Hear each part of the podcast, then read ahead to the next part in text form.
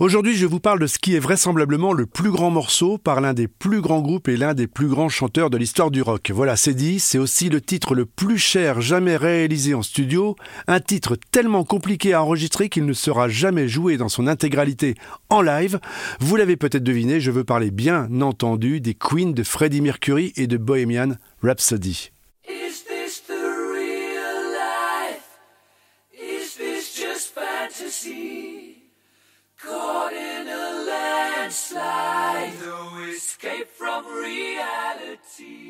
Nous sommes au milieu de l'été 75. Pendant que les Anglais profitent des derniers jours de vacances, les musiciens de Queen travaillent à la préparation de leur quatrième album, A Night at the Opera, avec le producteur Roy Thomas Baker.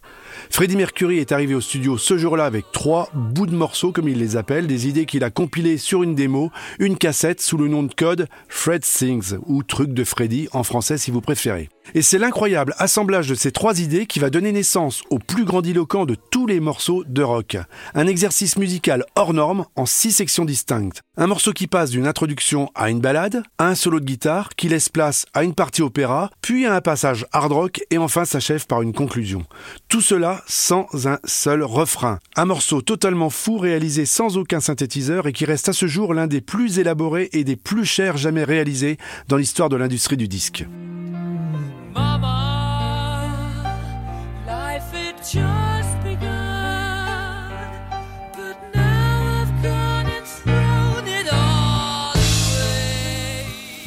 L'enregistrement de ce seul titre va durer six semaines dans cinq studios différents, du Rockfield Studio au Pays de Galles jusqu'au Wessex Studio à Londres.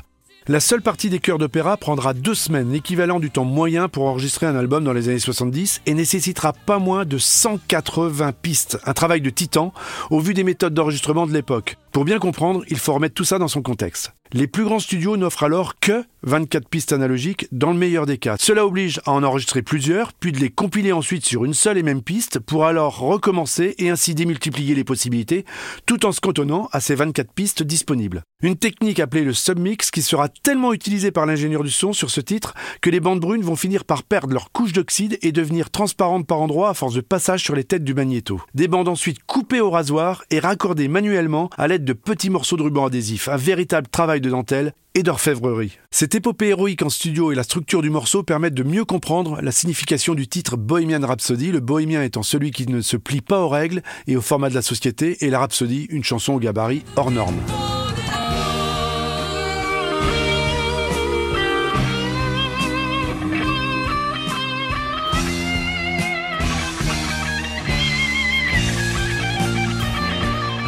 Lorsque le groupe présente ce titre à la maison de disques en lui disant qu'il sera le single de l'album, celle-ci refuse.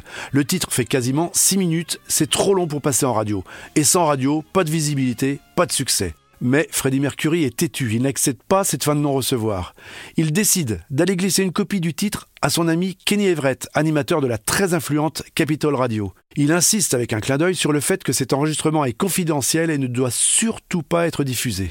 Trop heureux d'obtenir cette avant-première, l'animateur passe quand même des extraits du titre dans son émission. Mais au vu des retours des auditeurs et des appels sur le standard, il décide de le passer non seulement dans son intégralité, mais en plus il le programme à 14 reprises dans le week-end. Les autres radios réclament le titre, Freddie Mercury a obtenu ce qu'il voulait, la maison de disques accepte de publier le single.